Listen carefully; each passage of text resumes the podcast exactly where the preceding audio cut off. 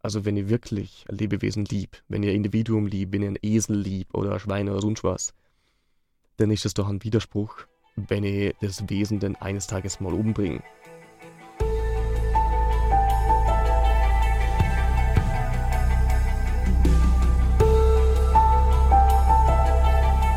Veganinchens Stimme.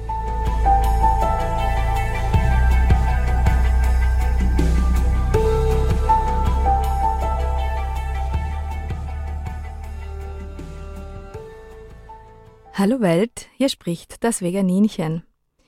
Die heutige Sendung ist eine richtige, richtige Veganinchen-Sendung. Es geht nämlich um Tierrechte aber auch um ein Menschenrecht, und zwar um das Menschenrecht auf Information oder auf die Wahrheit. Genauer gesagt, das Menschenrecht hinter der ganzen Werbung und der unterschwelligen Gewissensberuhigung, die uns ständig umschwirrt. Das Menschenrecht fängt nicht erst bei Erwachsenen an, sondern bereits bei den ganz Kleinen, die noch nicht reflektieren können, bei denen, die nach Vorbildern suchen und die sich orientieren wollen, den Kindern. Auch denen wird bereits verschwiegen, unter welchen Umständen ihre Nahrung zu ihnen gelangt und was die Wahrheit dahinter ist. Aktuell sorgt ein Skandal, und es ist für mich in der Tat ein Skandal eines österreichischen Lobby- bzw. Marketingunternehmens für Aufruhr in den Medien. Zu Recht, weil das besagte Unternehmen hat ein Kinderbuch herausgebracht, welches Rinder und Schweine darstellt, die von sich selbst sagen, ihr Einziger Sinn wäre es, als Schnitzel oder als Filet zu enden. Und deshalb bekämen sie gutes Futter und würden auf der Weide stehen. Am Ende verabschieden sie sich voneinander, um sich dann als Fleisch auf dem Teller wiederzusehen. Prinzipiell unterstütze ich die Tatsache, dass man Kindern von Anfang an sagt, dein Fleisch ist nicht auf dem Baum gewachsen, aber diese Art, so ein Kinderbuch herauszubringen, widert mich auf mehreren Ebenen an. Es ist gelungen, dass die Tiere auf der Weide stehen. Es ist schon so, dass ein paar Kühe das Glück haben, zwei Monate im Sommer auf der Weide zu stehen. Aber viele sind immer noch das ganze Jahr im dunklen Stall angebunden. Es reicht, wenn der Bauer sagt, er hat Angst vor seinem eigenen Vieh, um eine ganzjährige Anbindehaltung zu rechtfertigen. Auch wenn man sich ausrechnet, den Extrawurst- oder Fleischkäsekonsum von Herr und Frau Österreicher müsste eigentlich ganz Österreich voller Schweine auf der Weide sein, aber ich sehe komischerweise nie ein Schwein auf der Weide. Gelogen ist, dass die Tiere positive Emotionen in Anbetracht ihrer Ermordung haben. In dem Sinn haben sie dann plötzlich wieder Gefühle, was ihnen ja sonst abgesprochen wird, und sie haben positive Gefühle in Anbetracht, dass sie sterben müssen. Es widert mich an als Mutter, es widert mich an als Pädagogin, als Mensch. Ich muss ja nicht einmal Veganerin sein. Auch Fleischesser ist es sauer aufgestoßen. Es wird mit Absicht den kleinen Leserinnen gesagt, es ist völlig okay, so ein Verbrechen zu begehen.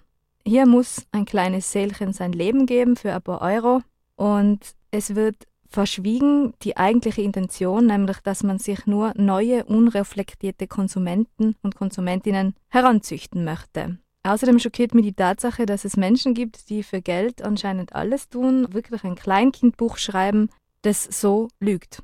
Es ist eine Beleidigung der kindlichen Intelligenz und Wissbegierde. Der österreichische Werberat hat dieses Buch bereits gestoppt. Die Begründung war, es ist verharmlosend und überfordernd. Ich möchte das Buch heute zum Anlass nehmen, über die Situation unserer Gesellschaft zu sprechen. Wie kommt sowas überhaupt zustande? Wie ist die derzeitige Situation der Aufklärungsarbeit in der Tierausbeutungsindustrie? Was ist wirklich fair gegenüber Kindern? Wie kann man so ein sensibles Thema aufbereiten in den verschiedenen Altersstufen? Dazu habe ich mir den Sebastian Lenz eingeladen. Er ist Tierschutzlehrer in Tirol und beschäftigt sich genau mit dieser Fragestellung. Hallo lieber Sebastian, ich freue mich sehr, dass du mich im Freiradstudio besuchst. Könntest du dich unseren Zuhörern und Zuhörerinnen kurz vorstellen? Jo, hallo auch von meinerseits. Vielen Dank für die Einladung. In aller Kürze zu mir. Ich stamme ursprünglich aus Vorarlberg. Hm, warum das hier erklärt, warum ich jetzt da ähm, vielleicht für manche Zuhörerinnen nicht so klar verständlich bin, aber ich versuche es so, so, so einfach zu sprechen wie möglich. Ich habe mich vor, ähm, vor knapp sieben Jahren damit beschäftigt oder damit begonnen zu mit dem Thema zu beschäftigen, mit, mit Tierausbeutung und mit Nutztierhaltung. Und seitdem ist das eigentlich so mein, mein, mein Lebensthema. Und ich versuche einfach mittels meinem Tierschutzunterricht, das ein kostenloses Angebot ist, versuche einfach Jugendliche zu erreichen, damit sie über das Thema selbstständig nachdenken können. Hat es bei dir einen Auslöser gegeben? War das schon immer in dir? War da einmal ein Erlebnis, wo du gedacht hast, Moment, jetzt, ab jetzt denke ich und fühle ich anders? Interessant war, also mir war eigentlich immer schon irgendwie so Gerechtigkeit war mir wichtig, Fairness. Aber zu Tieren haben die eigentlich nie eine besondere Beziehung gehabt. Also wir haben zwar, meine Katzen waren halt daheim und, und, und das immer wieder und das hat so gut gepasst, aber, aber sonst nie darüber, darüber hinaus gedacht. Also nie über den Tellerrand geblickt, mm, bis dann, bis ich auf YouTube mal unterwegs war und ich habe halt einige Videos angeschaut und da war dann auch die Dokumentation Earthlings, die ich jedem empfehlen kann. Die hat mir dann wirklich dermaßen schockiert, dass mir war klar war, ich möchte unbedingt mein Leben ändern. Ich möchte meine Ernährungsgewohnheiten ändern, weil ich mit dem System einfach, ich möchte das System nicht unterstützen, weil mir das dermaßen anwidert. Und ich habe mir dann noch weiter informiert drüber und dann für mich entschlossen, okay, ich, ich verwende jetzt mein Leben dafür, dass ich das Zentieren irgendwie besser machen kann über Bildungsarbeit und andere Wege. War das bei dir schwierig? Also ist das ein schleichender Prozess dann gewesen oder hast du ab dem Zeitpunkt dann radikal sagen können, jetzt äh, bin ich anders, jetzt bin ich vegan? War das bei dir einfach? Naja, das war nicht so einfach. Also vor allem, weil das ist halt auch schon acht Jahre her, als ich, äh, als ich mich informiert habe. Und das war halt vor acht Jahren noch nicht so ein großes Thema. Das kam erst dann später, einige Jahre. Und bei mir war es eben so, dass eigentlich in meinem, in meinem Freundeskreis, in meiner Familie gab es keine Leute, die, die entweder vegetarisch gelebt haben oder vegan oder sich irgendwie mit dem Thema beschäftigt haben. Das, das war einfach nicht aktuell, das war einfach nicht, nicht relevant, das Thema. Und von dem her war es schon recht schwierig, weil ich dann eben um meine, meine Ideen meiner Familie irgendwie präsentiert habe und einfach mit ihnen darüber reden wollt und sie waren total dagegen. Das war natürlich schon nicht so angenehm, aber es war gut, dass ich eigentlich ja immer schon irgendwie ein, ein, ein Einzelgänger war oder immer irgendwie für mich selber denken konnte, wenn ich wollt. Und von dem her ich es dann trotzdem geschafft. Also ich war dann eine Zeit lang eben Vegetarier, was für mich natürlich auch irgendwie nicht so leicht war, weil ich natürlich auch 18 Jahre lang ähm, ganz, ganz gern Fleisch gegessen haben und natürlich auch Eier und Milch und die ganzen Produkte und damit natürlich auch sehr, sehr viele gute Gefühle verbunden haben. Ja, und von dem her war das natürlich nicht so easy, aber ich wollte es einfach. Mir war das dermaßen wichtig, dass ich mir dachte, okay, irgendwann lebe ich vegan und irgendwann schaffe ich das so. Und dann ein Jahr später hat es dann funktioniert, weil man dachte, okay, ich möchte einfach auch zu den Leuten dazugehören, die das schaffen und einfach ein Signal aussenden, dass die derzeitige Situation nicht tragbar ist. Lass uns kurz mit deiner Erfahrung als Tierschutzlehrer besprechen. Wie denkst du, reagieren Kinder auf so ein Buch, in dem mhm. gesagt wird, ja, wir sind glücklich, da auf der Weide zu stehen, weil wir freuen uns, dass wir irgendwann dein Schnitzel sein dürfen. Wie reagieren Kinder auf so eine Ansage? Ich kann mir da sehr viel vorstellen. Also es kommt darauf an, was wir jetzt genau als Kinder definieren. Bei, bei Beantwortung der Frage tun wir jetzt echt schwer. Also ich kann mir da sehr, sehr viele Möglichkeiten vorstellen. Ich kann mir da denken, dass sich manche Kinder schon fragen, hm, okay, interessant. Da, da sagt der Schwein von sich selber oder eine Kuh, dass es jetzt da zum Schnitzelstar wird. Also ich kann mir kann man auch denken, dass sich manche, dass sich manche irgendwie schon denken, hm, hoppala, aber das passt, das passt doch irgendwie nicht, oder? Also warum sollten sich die freuen drauf, getötet und gegessen zu werden? Warum? Warum ist denn das so? Aber ich denke, dass die Fantasie von Kindern nur so weit reicht, dass sie sagen, okay, passt, ja, ist halt so. Also kommt es auf die richtige Anleitung drauf an, wie man mit dem Buch umgeht. Also man kann es als Provokation quasi mhm, sehen mhm. und, und äh, die Kinder herausfordern und ja. wenn sie dann fragen, darauf eingehen. Und das Schlimmste wäre eigentlich, sie zurückzulassen in dem Zweifel beziehungsweise mhm. der Lüge. Ja. Also ich als Mama kann mir sehr wohl vorstellen, dass sie fragen, tut das nicht weh? Äh, mhm. Seit mhm. wann ist äh, Sterben oder getötet werden ein Glücksgefühl? man wird als dumm verkauft, als, als Mama, mhm. als Kind, als ich verkaufe dich für dumm und ich verkaufe dir den Tod als, als Glück. Vielleicht kurz ein Exkurs dazu. Und zwar war ich auf dem Yoga-Wochenende und da ist es darum gegangen, eben irrationales Denken, Vor- und Zurückdenken, eins sein.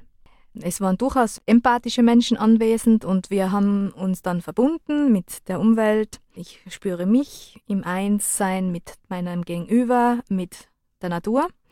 Und ich habe dann am Ende dieses Yoga-Wochenendes gefragt, wie es funktioniert, dass Menschen, die sich verbinden und eins sind, trotzdem noch Tierausbeutungsprodukte konsumieren können. Weil einerseits ich das dann ja massiv spüre, ich meine, ich spüre es sowieso die ganze Zeit, aber wenn, wenn ich mich mit meiner Umwelt verbinde, spüre ich es noch mehr. Diese Gewalt, die neben mir passiert oder die passiert ist, ohne dass ich sie jetzt sehe. Und das tut weh einfach dann. Und andererseits, wenn ich das isst, dann isst sie ja dieses Ganze mit, also die Angst und den Schmerz, dann habe ich das in mir. Das kann man einfach nicht wegdiskutieren. Und ich bin dann auf fragende Gesichter gestoßen. Ich habe keine Antwort bekommen. Und es wirbelt mir natürlich bis heute nur auf. Andererseits hat mir dann eine Teilnehmerin nach dem Seminar geschrieben, ich danke dir für diesen inneren Konflikt. Und ich denke, um diesen inneren Konflikt geht es bei diesem Thema. Wenn man den, den Menschen ein Messer gibt und ihnen sagt, so, da ist das Kaninchen und da ist das Messer, du hast Hunger, bring's um. Dann würden wahrscheinlich 95 Prozent sagen, na, das mache ich nicht. Und ich sehe das so, dass das Messer in der Hand heutzutage ist die Information, die alle haben. Es, die mhm. Information ist da. Äh, niemand kann mehr sagen, ich habe das nicht gewusst, wie das passiert. Und auch das Geld, also mein Geld, ich gebe mein Geld dafür, dass das passiert. Trotzdem machen die wenigsten diesen Schritt, obwohl sie wissen, es ist eine abscheuliche Vergangenheit von diesem Stück Fleisch, zu sagen, okay, ich drehe raus aus meiner Komfortzone und entscheide mich dagegen. Denn ich habe Macht als Konsument und möchte das nicht unterstützen. Sie lassen sich beruhigen quasi mit diesen Werbeinformationen, die wir kriegen. Ach, mein Schweinchen ist sowieso auf der Weide gestanden und das passt schon, das war glücklich. Und das hat ein tolles Leben gehabt. Also rechtfertigt es, dass ich es jetzt esse. Wie siehst du das?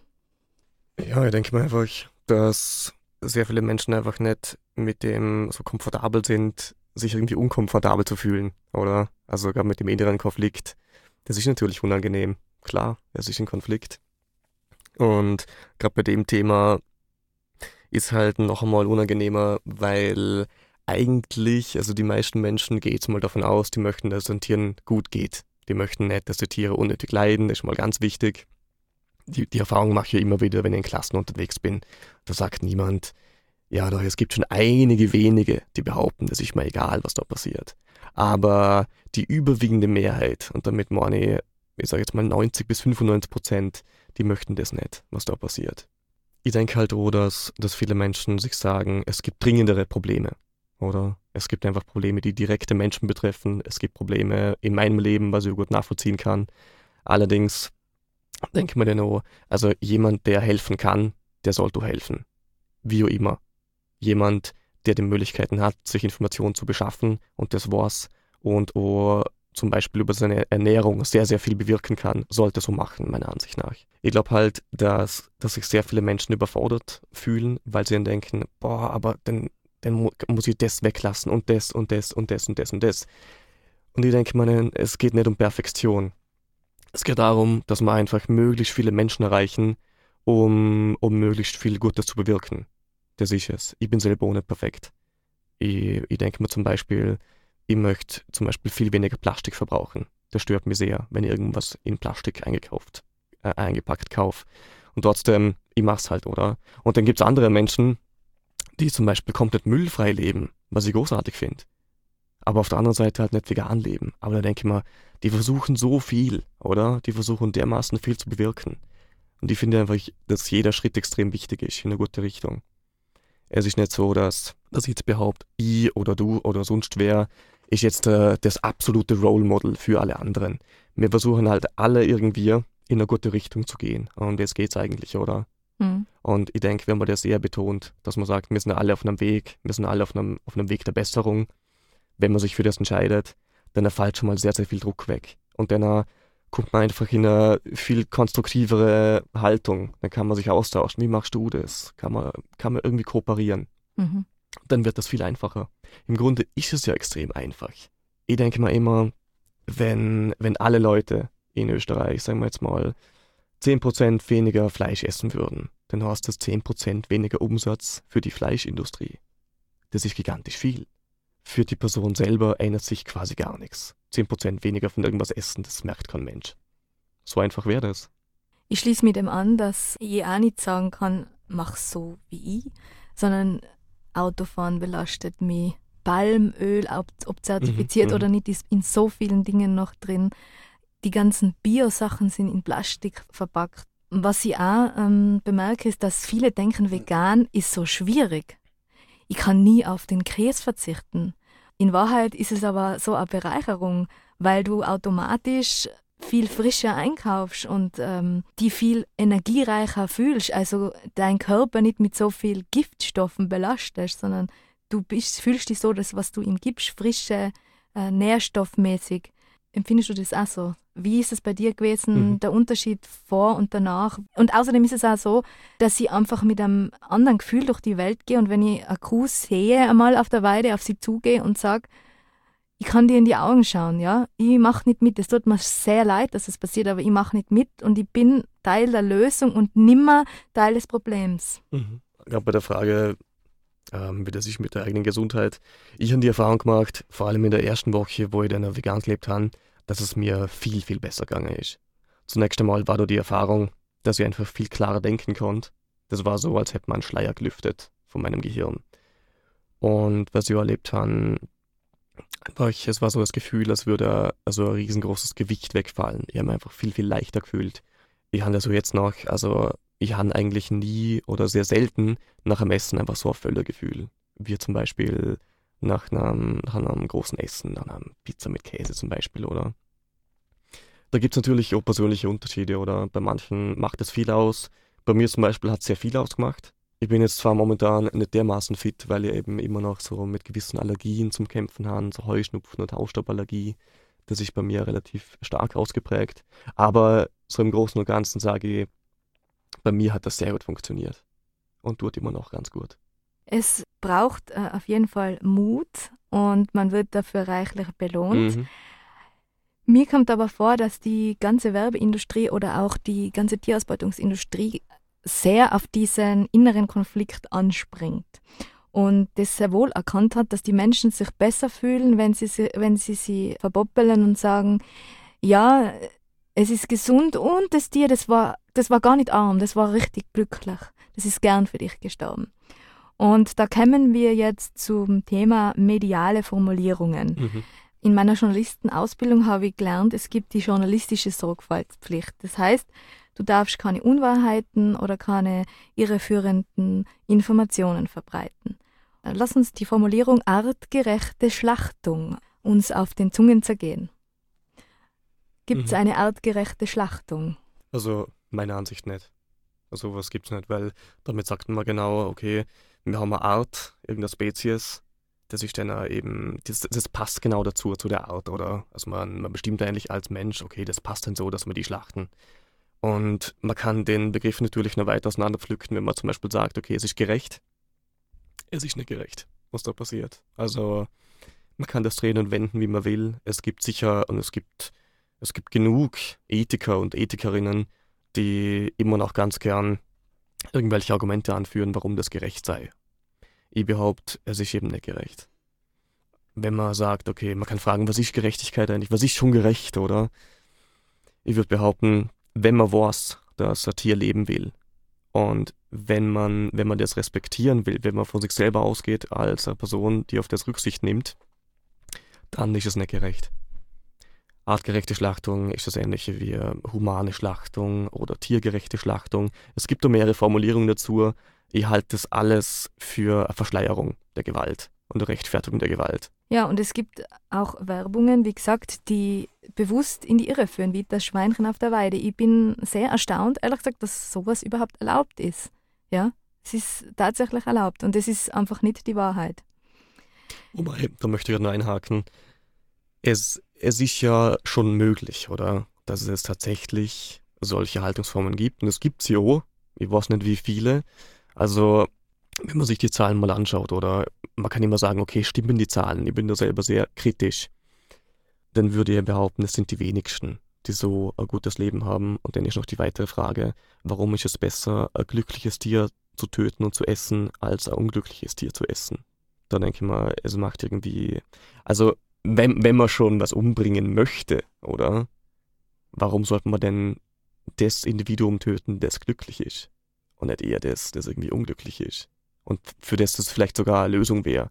Aber das wäre jetzt nur ein weiterer Gedanke. Faktisch auf alle Fälle, dass eben Leute genau das sehen, was sie sehen möchten. Und wenn man eben so die tollen Bilder sieht im Fernsehen, es ist alles wunderbar, es ist da eine Weide, es sind Berge im Hintergrund und das Schweinchen redet vielleicht sogar noch, passt alles. Und dann lässt man sich natürlich sehr gerne einlullen von dem. Man wünscht sich ja nichts sehnlicher als das, dass das Tier eben in einer relativ großen Freiheit aufgewachsen ist und dass es dann glücklich gestorben ist. Mhm. Aber die, die Realität schaut halt anders aus. Die Bauern selbst, die haben ja auch teilweise so manifestierte Meinungen. Wir haben einmal diskutiert, dass ein Biobauer gesagt hat, ich mag mein Tier, ich bin freundlich zu dir, ich hab's euch gern und trotzdem schlachte die. Mhm. Also, ich habe drüber nachgedacht und es ist mir unverständlich. Ich denke mal, wenn wir jetzt in der Steinzeit leben würden und ähm, du bist jetzt der Familienvater von einer 20-köpfigen Familie und vor zwei Tagen ist ein Vulkan ausgebrochen und es ist alles in Schutt und Asche, es ist kalt und es lebt nur mehr ein Mammut. Und du musst zu dem Mammut hingehen und sagen, liebes Mammut Manni, es gibt keine Bären mehr, es gibt keine Blätter mehr, uns ist kalt, du bist das einzige Wesen noch auf dieser Welt. Es tut mir sehr leid, ich hab die total gern, aber ich muss die jetzt umbringen, damit meine Familie ein Jahr davon leben kann und damit wir wieder warm haben. Dann ist es vielleicht wirklich gerechtfertigt, so eine Aussage. Aber heutzutage, wo jeder nicht nur vegan, sondern sehr, sagen wir, vielfältig vegan leben kann, also richtig in Saus und Baus, wo du alles haben kannst und es klar ist, dass du dich gesünder ernährst, wenn du dich pflanzlich ernährst, dann ist es ist so eine Aussage, ja, wie soll man mhm. sagen? Ich kann mhm. es gar nicht beschreiben. Was sagst du dazu? Mhm. Die Behauptung, also dass man eben zugleich das Tier eben gern hat oder mögen kann und dass man es dann trotzdem umbringt und schlachten lässt, die ist mir immer wieder begegnet. Und da gab es zum Beispiel vor zwei Wochen in Vorarlberg den Fall, dass ein Mann präsentiert wurde in der Zeitung mit der Überschrift Der tierliebende Metzger. ja. Und mir, mir bleibt da bei solchen, bei solchen Artikeln wirklich die Spucke weg. Weil ich mir denke, das, das kannst du euch wirklich nicht geben, oder? Wie ist denn das möglich? Dass man, dass man einen dermaßen widersprüchlichen Artikel überhaupt schreiben kann. Ich habe mir dann gedacht, okay, vielleicht war es ja absichtliche Provokation. Ich habe nur einen Leserbrief hingeschickt und habe eben hinterfragt, okay, wie kann das sein? Also wenn ihr wirklich ein Lebewesen lieb, wenn ihr ein Individuum lieb, wenn ihr einen Esel lieb oder ein Schwein oder sonst was, dann ist das doch ein Widerspruch, wenn ihr das Wesen denn eines Tages mal umbringen. Und genauso ist es, wenn man behauptet, dass jemand Tiere mag und sie dann trotzdem eben umbringt man kann sich das mal vor Augen führen, wenn man das einem Menschen sagt. Wenn ich jetzt hier sage, Veganinchen, ich mag die und ich bringe die dann in einem Jahr um oder so. Ohne dass du es merkst natürlich, aber ich tue es halt, oder? Ich bringe die um. Da würde man doch nicht von mögen sprechen, oder? Mhm. Das ist doch genau das Gegenteil von mögen. Und das kommt uns jetzt total komisch vor. Aber es kommt uns nur komisch vor, also erstens, weil es komisch ist, weil das einfach dem widerspricht, was mögen beinhaltet oder lieben sogar. Und bei dem Metzger ging es ja sogar um lieben oder um tierfreundlich schlachten. Ist kein Scherz. Er will wirklich tierfreundlich schlachten. Da sieht man dann wieder mal so den starken, die, die starke sprachliche Kluft, die einfach sehr, sehr viele Menschen immer noch haben zwischen Menschen und Tieren, die eigentlich nicht gut begründet ist. Also prinzipiell, wenn man sagt, okay, ich liebe die Katze oder ich mag die Katze, dann geht wahrscheinlich keiner davon aus, dass man die Katze Woche später umbringen lässt und mhm. schlachten lässt. Genauso beim Schwein. Die Aussage macht einfach keinen Sinn. Sie ist widersprüchlich. Entweder ich sage, okay, ich mag die als Kuh oder als, als sonstiges Tier und das beinhaltet einfach leben lassen. Ich respektiere die von Grund auf. Das bedeutet, ich töte dich nicht. Oder auch, ich gestalte dein Leben, insofern ich Verantwortung über die habe, dass du es so gut wie möglich hast. Ich möchte da das Bild aufbringen der vielen Heimtiere, die sehr wohl wahrscheinlich geliebt werden, mhm. aber doch eingesperrt werden auf mhm. kleinsten Raum. Also ich denke da an die Kaninchen in mhm. den Käfigen, einmal angeschafft, einmal gestreichelt, weggestellt. Ja, also das ist genau das Gleiche. Es geht nicht nur um das Ende des Lebens, sondern auch um, mhm. Um, ich möchte genauso wie ich für mein Kind oder für, mein, für andere Menschen, die ich liebe, möchte, dass es ihnen so gut wie möglich mhm. geht, möchte ich für dich als Lebewesen, das mir sehr wohl ähm, Gefühle gegenüberbringt, möchte ich, dass du bestmöglichst leben kannst. Und mhm. ich mhm. nütze meine Macht als, als Mensch quasi nicht aus, um dir weh zu tun oder dich einzusperren. Das beobachte ich ganz oft. Das, das verstehe ich nicht, dass man sich selbst so erhebt und diesen Respekt nicht aufbringen kann vor dem anderen mhm. Leben. Mhm. Ja, ja da, da stimme ich vollkommen zu. Also es reicht natürlich nicht, wenn man ein Individuum einfach nur nett umbringt, sondern es geht natürlich darum, dass man möglichst viele Interessen von dem Individuum berücksichtigt und irgendwie erfüllt. Da braucht es äh, gerade im ländlichen Bereich noch sehr viel Aufklärungsarbeit, denke ich, weil das ist ja nur ein Haus oder mhm. das ist ja nur, das hat ja nur einen Wert von 5 Euro. Mhm, ja. Mhm. Das ist der klassische Speziesismus, oder? Den leider immer noch die meisten Menschen erstens mal nicht benennen können und zweitens einfach dadurch immer wieder aufrechterhalten, also immer wieder reproduzieren. Kannst du kurz erklären, was das ist für die Zuhörerinnen, mhm, Spezies, ja. Speziesismus? Also Speziesismus das ist eine Diskriminierungsform. Und zwar geht es darum, dass man ein Individuum diskriminiert, nur aufgrund der Spezieszugehörigkeit. Als Beispiel dafür hat man jetzt eh gerade gehört, wenn man zum Beispiel sagt, das ist eh nur ein Haas oder der hat eh nicht so einen großen moralischen Wert, der hat nur 5 Euro oder. Und was man damit sagt, ist eigentlich, aufgrund dessen, dass es eben nur ein Tier ist, unter Anführungszeichen, eben nur ein Haas, dann hat er einfach nicht so, also erstens mal, seine Interessen sind einfach weniger wert als meine, als Mensch. Also andere Diskriminierungsformen wie Sexismus oder Rassismus, aber auch, auch Klassismus zum Beispiel, die funktionieren alle nach demselben Prinzip. Man greift irgendein Kriterium auf, zum Beispiel eben das Geschlecht von der Person oder, oder die Hautfarbe oder die Herkunft und nimmt das dann als das zentrale Kriterium für das Verhalten her. Zum Beispiel könnt ihr sagen, Veganinchen, du bist eine Frau, deshalb bist du moralisch weniger wert als ich. Deshalb musst du mir zuhören, und deshalb darfst du da eigentlich überhaupt nicht irgendwie im Radio sprechen, weil du als Frau prinzipiell weniger intelligent bist als ein Mann. Das Übel. war, also bis vor wenigen Jahrzehnten war das noch total normal. Und es ist halt auch jetzt noch normal, dass man eben so mit Tieren umgeht. Dass man sagt, Tiere sind auf, nur aufgrund dessen, weil sie eben Tiere sind, prinzipiell moralisch weniger wert. Und die Überzeugung ist einfach nicht haltbar. Liegt es daran, dass sie keine Stimme haben oder irgendwer behauptet, dass sie keine Gefühle haben, dass sie nicht vor und zurückdenken können? Da gibt es sehr, sehr, sehr viele Argumente. Also das ist jetzt eine sehr, sehr große Antwort auf die, könnte man jetzt auch auf die Frage geben, warum das so ist. Zunächst einmal, man muss schon festhalten, dass eben nichtmenschliche Tiere oder andere Tiere, wie man eigentlich genauer sagen sollte, anstatt Menschen und Tiere, dass sie natürlich einen Nachteil besitzen im Vergleich zu uns wir haben natürlich gewisse Vorteile oder wir können da sitzen, wir können schon in gewisser Weise können wir viel besser nachdenken oder wir können in einem Radiostudio sitzen und über das philosophieren, über die Mensch-Tier-Beziehung, das können andere Tiere nicht. Und von dem her sind wir natürlich in einer Machtposition. Aber bloß weil wir in einer Machtposition sind, heißt es nicht, dass wir die ausnutzen können. Ja, aufgrund der Machtposition, in der wir halt sind, können wir eben bestimmen. Und die Tiere wehren sich halt nicht. Also sie wehren sich schon ab und zu, aber sie können sich nicht dermaßen gut wehren, dass, dass wir das nicht weiterhin schaffen, unseren Willen aufzuzwingen. Achtsamkeit und Einssein ist ja, ich merke, das Tier hat Angst oder das Lebewesen, mhm. das mir jetzt gerade gegenüber sitzt, also du oder eine Maus, was auch immer, hat Angst, es hat Schmerzen. Ich möchte nicht, dass das passiert. Mhm. Bei einem Menschen funktioniert das, beim Tier leider nicht. Wobei, da würde ich ja sagen, dass es bei den, eigentlich bei den meisten Menschen schon funktioniert. Also gerade mit den, mit der Empathie, oder? Also ich denke mal, ich stelle mir vor, wenn ich jetzt irgendein Video zeige von einem, von einem Tier oder von einem Hund oder von einer Katze, das gerade irgendwie miss misshandelt wird und Menschen sehen das, dann haben die schon eine emotionale Reaktion drauf. Und zwar eher eine, eine abneigende Reaktion. Also ich möchte mir das nicht ansehen. Mm, ja, erstens das natürlich. aber, aber natürlich schon eine Reaktion, okay, ich will das nicht, oder? Mhm. Ich will nicht, dass das passiert. Mhm.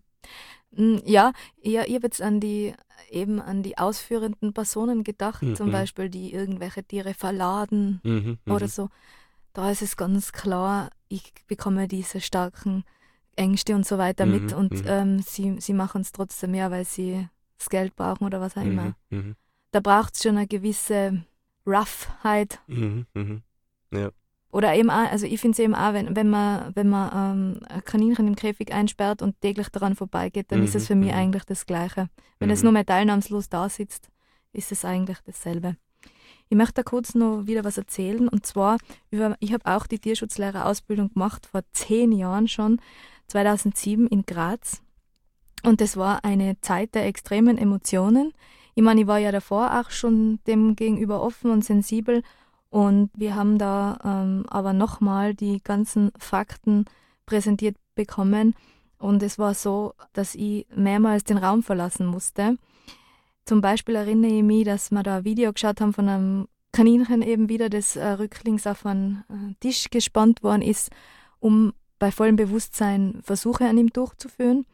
Und neben der Tatsache, dass ich es nicht ausgehalten habe, dass das Kaninchen nicht davon kommt und Angst hat, habe ich es eben auch nicht ausgehalten, dass das Realität ist. Also, dass es jetzt im Moment auch tausendfach immer noch passiert. Mhm. Es ist ganz schwierig auszuhalten gewesen.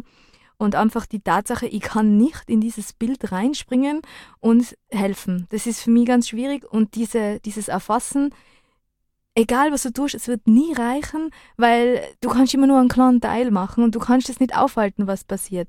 Und ich habe auch oft das Gefühl, ich kann, selbst wenn ich die, die glücklichste bin, kann ich nicht glücklich sein, weil jetzt gerade ganz viel äh, Schlimmes passiert. Und das ist, glaube ich, auch so ein Problem hm, von vielen ähm, sensiblen Menschen.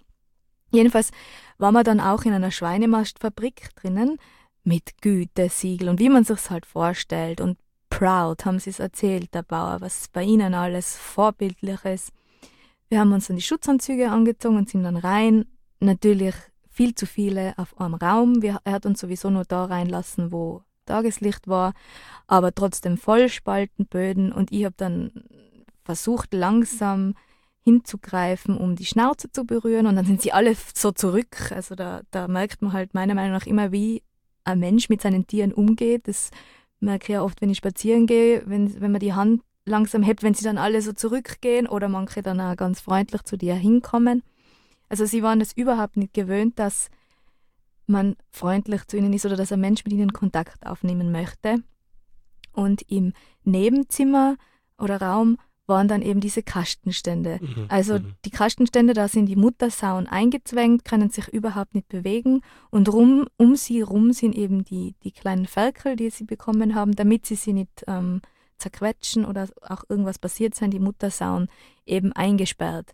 Und da war ich dann nimmer zu halten. Da habe ich nachher äh, weinen angefangen, weil das war einerseits für mich einfach diese Ferkelchen, das sind ja für mich schon ein wunderschöner Anblick gewesen. Das sind so wunderschöne Wesen gewesen, so, so ganz sanft und weich und rosa. Und aber nur dazu da, damit sie eben 100 Kilo schwer wären und abgeliefert werden. Und dass die Mutter sich nicht hat wirklich kümmern können, weil sie eingesperrt wird, dass ihr dieses Recht einfach genommen wird. Ihr habt die ganzen Verletzungen gesehen, Schürfwunden haben sie gehabt und die ganzen Medikamente auch gesehen, die da rumstehen. Das ist kein Märchen, da werden wirklich Sachen gespritzt und um irgendwelche Krankheiten zu verhindern. Und dann ist der Bauer zu mir hergekommen und hat zu mir gesagt, ja, was hast denn? Denen geht's ja eh so gut.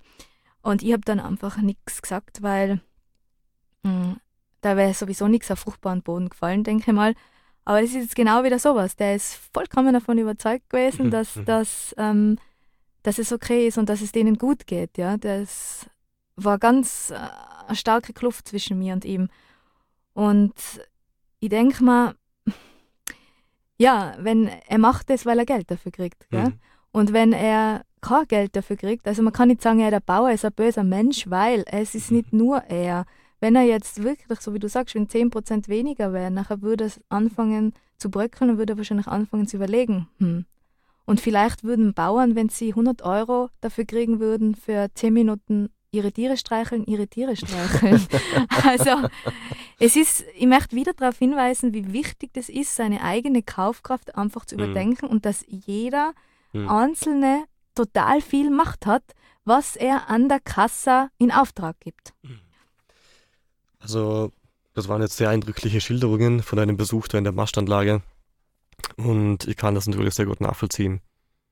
Was ich immer denke, bei, bei solchen Landwirten, die dann wirklich noch überzeugt sind davon, ob es jetzt ernsthaft war oder nicht, das können wir jetzt nicht beurteilen, aber wahrscheinlich war er wirklich davon überzeugt, dass das einfach ein, ein sehr krasser Fall ist von der Betriebsblindheit, würde mal behaupten. Wenn wir das noch weiterdenken, ich vermute, dass, dass die Landwirte, dass die ja wirklich was Gutes im Sinn haben, dass sie nicht denken, ihr Ziel ist es jetzt, die Tiere möglichst krass zu behandeln möglichst quälerisch. Das ist nicht das Ziel von ihnen. Ich vermute einfach, dass sie in einer recht misslichen Lage sind. Sie haben den Druck, dass sie irgendwie verkaufen wollen oder müssen. Sie müssen auf einem sehr, sehr stark umkämpften internationalen Markt bestehen. Und das funktioniert eben mit der Intensivtierhaltung am besten. Wenn sie einfach in einem Stress drin sind und wenn sie eben von allen Seiten Druck kriegen oder wenn sie als Buhmänner oder Buhmenschen dargestellt werden, dass sie eben ihre Tiere schlecht behandeln, dann kann ich mir gut denken, dass sie einfach aggressiv auf sowas reagieren. Ich kann das gut nachvollziehen. Andererseits denke ich mir, also ich versuche das immer nachzuvollziehen, warum die Menschen das machen. Ich sage nicht, du bist ein schlechter Mensch dafür. Ich, ich glaube eher, dass die Menschen Hilfe brauchen bei dem, was sie machen.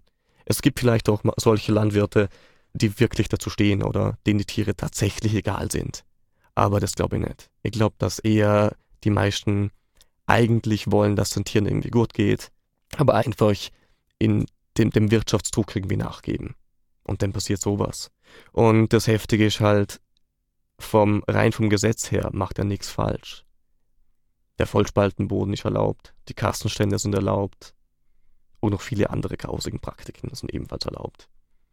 Aber jeder, der mal bei, einer, bei so einer Schweinemast war und sieht, solange schon das riecht, wie es da unfassbar stinkt in so einer Schweinemastanlage, weil einfach, ich sag's jetzt absichtlich so, weil einfach die Scheiße und der Urin einfach unter den Schweinen direkt sind und da halt wegrennen. Es ist unvorstellbar. Ich war selber mal bei einer Schlachtung dabei und ähm, das war vor, ich glaube, sechs oder sieben Jahren war das. Und an was ich mich noch sehr stark erinnern kann, war der, der unfassbare Gestank da, da drin. Und natürlich waren die Tiere, die, die natürlich überhaupt keine Chance haben, sich, sich irgendwie zu wehren. Also würde alle mal dazu einladen, dass sie mal zu so einer Anlage hingehen und sich das selber anschauen. Mir stellt jetzt schon alle, also mich, mich berührt das wirklich sehr, wenn du da, davon sprichst. Ähm, ich, lass uns noch kurz übersprechen, wie man es aufbereitet, Mhm. ähm, in den verschiedenen Altersgruppen Kindern Mhm. das näher zu bringen. Du hast im Vorgespräch gesagt, dass Kinder in, in der Unterstufe zugänglicher dafür sind und äh, die Volksschüler sehr schwierig sind sehr schwierig für das anzusprechen, weil es einfach eine Gratwanderung ist. Kannst du das nochmal Mhm. sagen, wie du dich dabei fühlst? Hm. Also bei mir ist ja so, dass ich jetzt da eher weniger, also kaum oder gar nicht in der Unterstufe unterwegs bin, also in der Volksschule, sondern mich eher auf die Oberstufe konzentriere. Aus mehreren Gründen. Der Grund eins ist der, dass ich einfach in der Volksschule noch relativ wenig Erfahrung habe und dass ich vermute, dass, dass das Thema eben da noch sensibler aufbereitet werden müsste von mir selber oder von anderen Tierrechtspersonen, äh, Tierschutzpersonen. Und ja, deshalb gehe ich eher so auf die Älteren, was mehrere Vorteile mit sich bringt, eben, dass sie auch robuster sind um über das Thema zu sprechen und dass sie vielleicht auch schon autonomer sind, dass sie eben schon selber eher entscheiden können, was sie mit ihrem Leben machen oder wie sie ihr Leben gestalten. Gibt es da Methoden oder ein Spiel oder mhm. wie man sich das vorstellen kann, so eine Tierschutzstunde? Mhm. Ich mache das generell so, dass ich einfach versuche, möglichst die ganze Klasse einfach gleich mit einzubinden. Also es ist kein Vortrag, den ich mache, sondern ich will gleich, dass sie selber aktiv werden und gleich mitdenken. Eine Methode, die ich sehr, sehr schätze und die auch immer wieder ganz gut funktioniert, ist ein sogenanntes Positionsspiel. Das kann man sich so vorstellen, dass ich lies einfach gewisse Aussagen vor, gewisse Statements, auch provokative Statements und die Schülerinnen dürfen sich dann, je nachdem, ob sie dem Statement zustimmen oder nicht, bei einem Punkt aufstellen. Also wenn sie sagen, okay, ich stimme der Aussage zu 100% zu, dann erstellen sie sich eben zu dem Ort, wo eben 100% Zustimmung ist.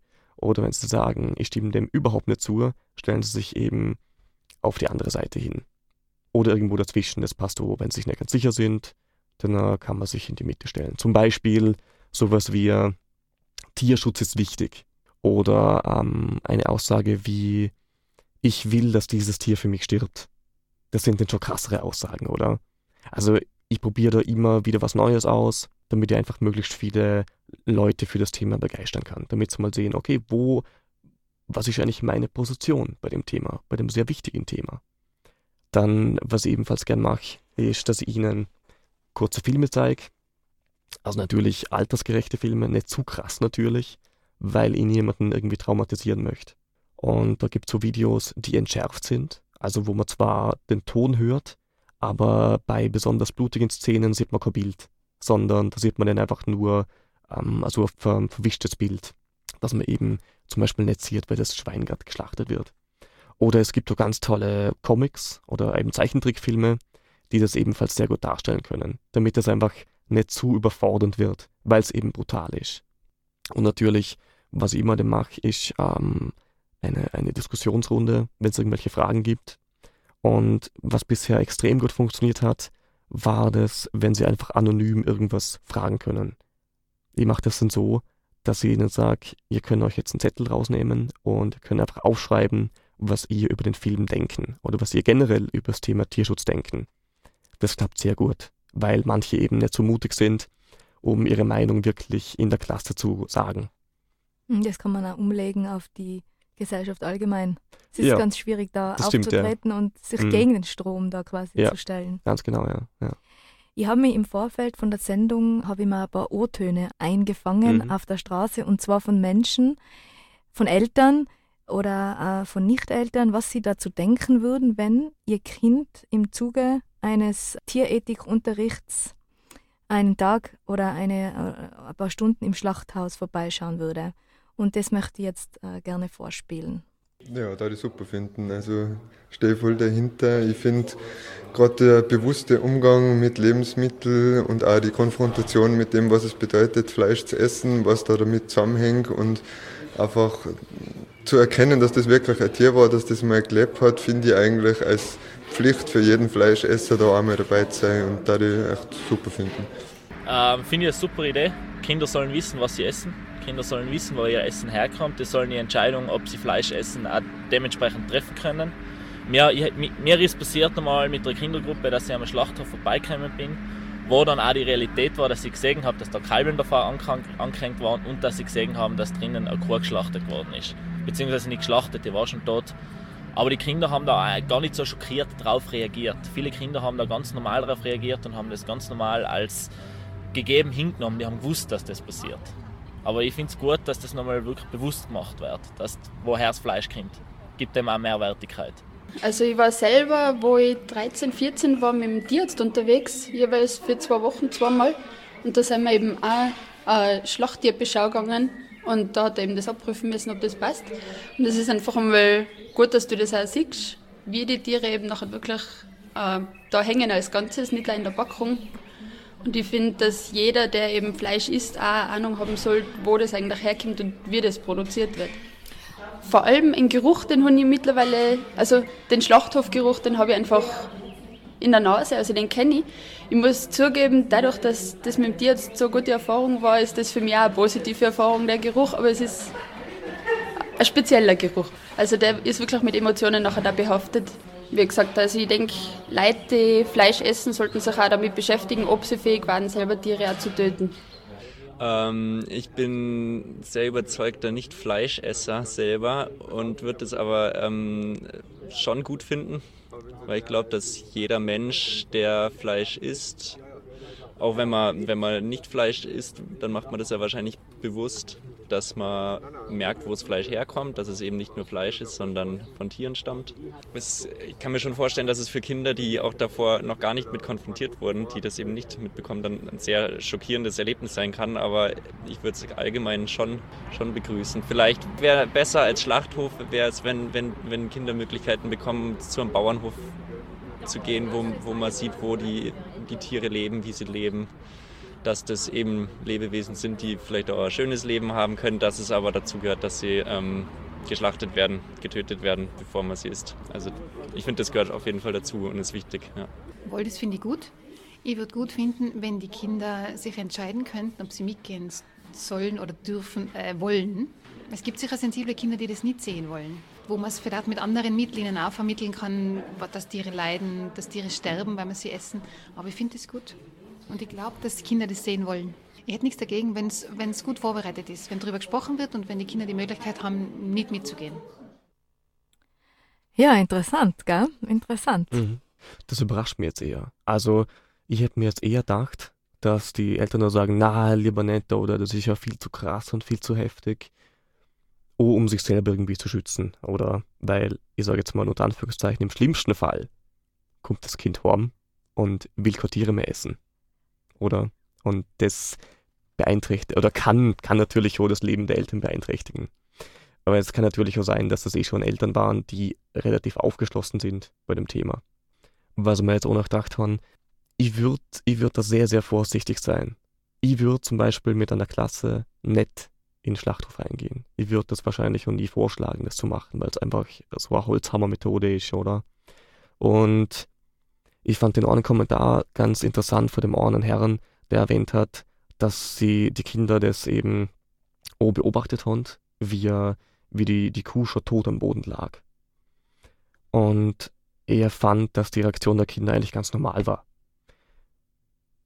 Das ist eben das, was man, was man an der Oberfläche erkennt ich erzähle jetzt gerade noch eine eigene Geschichte von mir.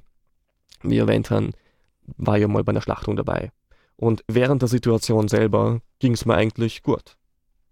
Ich habe das alles beobachtet, aber ich habe irgendwie nichts gefühlt dabei. Eigentlich rein gar nichts. Ich habe gewusst, vom Rationalen her, ich unterstütze das nicht. Ich finde das falsch, was da passiert. Ich will nicht, dass dieser Mann da dem Schwein da die Kehle aufschneidet. Das will ich nicht. Ich will, dass die Schweine da frei leben können. Ich will, dass sie ihre Familien gründen können. Ich will, dass sie einfach in Freiheit leben können. Das war mir alles klar. Und erst vor kurzem, das ist jetzt schon total lange her, erst vor kurzem wurde mir klar, dass sie eigentlich von dem ein Trauma erlitten haben. Und zwar das Trauma war folgendermaßen, dass sie einfach immer wieder Bilder von Schweinen von meinem, also im, im Geiste gesehen haben. Die kamen immer wieder. Und das hat mich natürlich total gestresst. Bis ich dann mal vor kurzem draufgekommen bin, dass die Bilder von dem Augenblick stammen. Und das war Trauma. Und das Trauma ist jetzt immer noch da. Und deshalb würde ich sehr, sehr vorsichtig sein, Menschen sowas zu zeigen. Oder sogar Menschen direkt zu so einem Ort hinzugehen. Und dann zu glauben, dass sie dann eben ähm, zunächst einmal das aushalten und zweitens das irgendwie gut verarbeiten können. Weil bloß, bloß weil ein Mensch jetzt so irgendwie zusammenbricht und weint, heißt das nicht, dass er das gut verarbeiten kann. Das kann was ganz anderes bedeuten. Das war jetzt einfach noch ein Gedanke von mir, den ihr noch teilen wollt. Mhm. Und oft können Kinder ja nicht im Vorhinein schon entscheiden, was sie fühlen werden. Was die letzte Dame gesagt hat, das finde ich am allerwichtigsten. Es muss richtig aufbereitet und angeleitet werden. Ich finde, dass Kinder immer nach Vorbildern suchen und uns und ihre Pädagogen oder Eltern genau beobachten, wie tun die, wie reagieren die.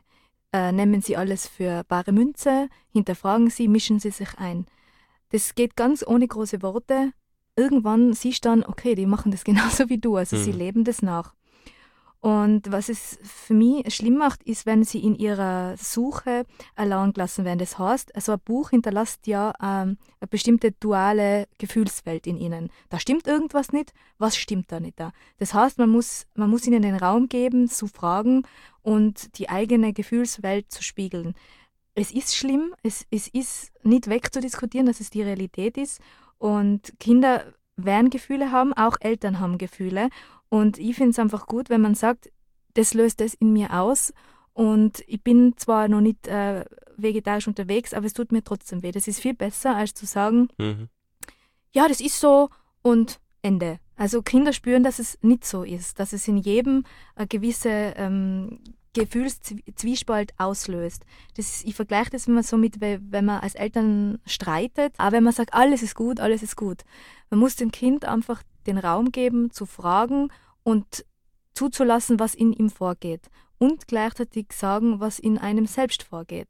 Denn das mhm. ist ähm, die Basis, finde ich. Auch die Basis sollte sein, einfach die Wahrheit und nicht irgendeine falsche Information. Erst dann können sie sich entscheiden, nämlich richtig entscheiden und nicht, wenn sie von irgendwem manipuliert worden sein. Eine der wichtigsten und weitreichendsten Lernerfahrungen ist dieses kritische Hinterfragen.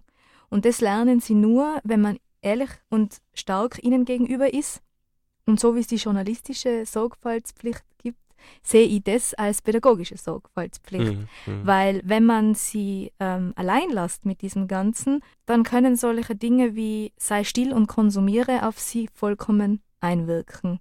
Und wenn sie sehen, okay, meine Eltern trauen sich das, beziehungsweise meine Eltern nehmen das nicht so hin und überlegen, trauen sie sich das dann später auch. Mhm oder auch schon als Kinder. Es kommt ja oft vor, dass ein Kind sagt, ich möchte nicht mehr meinen Freund das Tier essen. Und das finde ich ganz bewundernswert. Sebastian, gibt es von dir Kontaktdaten, wenn man dich buchen möchte? Also wer sich dafür interessiert, der kann mir gerne auf meiner Webseite besuchen. Die Adresse lautet www.tierschutzunterricht.blogspot.com. Man kann mich auch direkt kontaktieren per E-Mail-Adresse sebastian-lenz.gmx.at. Vielen Dank. Ich bedanke mich sehr, dass du heute Teil dieser Sendung warst. Es war sehr interessant, Sebastian. Danke ebenso. Ich möchte noch sagen, es geht mir nicht ums Missionieren und auch wenn sich jemand auf den Schlips getreten fühlt, es ist nicht meine Absicht, jemanden zu beleidigen oder jemanden schlecht zu machen. Jedenfalls geht es mir um Achtsamkeit, und um das Aufrütteln. Es geht um Beobachten, Zuhören, Hineinfühlen, Hinterfragen und vor allem auch eingefrorene und lange Traditionen aufzurütteln, weil nur weil etwas schon immer so war, heißt es nicht, dass es nicht trotzdem Unrecht ist. Und ich bin der Meinung, dass wenn man wirklich eins ist mit seiner Umwelt und empathisch und respektvoll mit seinen Mitlebewesen, dann kann man das einfach nicht ausblenden. In dem Sinne, danke für jeden, der sagt, Moment, so geht's nicht, da muss ich nochmal genauer schauen und der eine echte Information als Basis für seine Entscheidungen nimmt. Ich bedanke mich fürs Zuhören. Neben der Radiothek, wo ihr meine Sendung nachhören könnt, könnt ihr mich jetzt auch auf iTunes abonnieren und rezensieren. Und ich würde mich sehr freuen, wenn ihr bei iTunes Veganinchens Stimme eingibt mich findet's und nachhört's. Bis bald, eure Christina.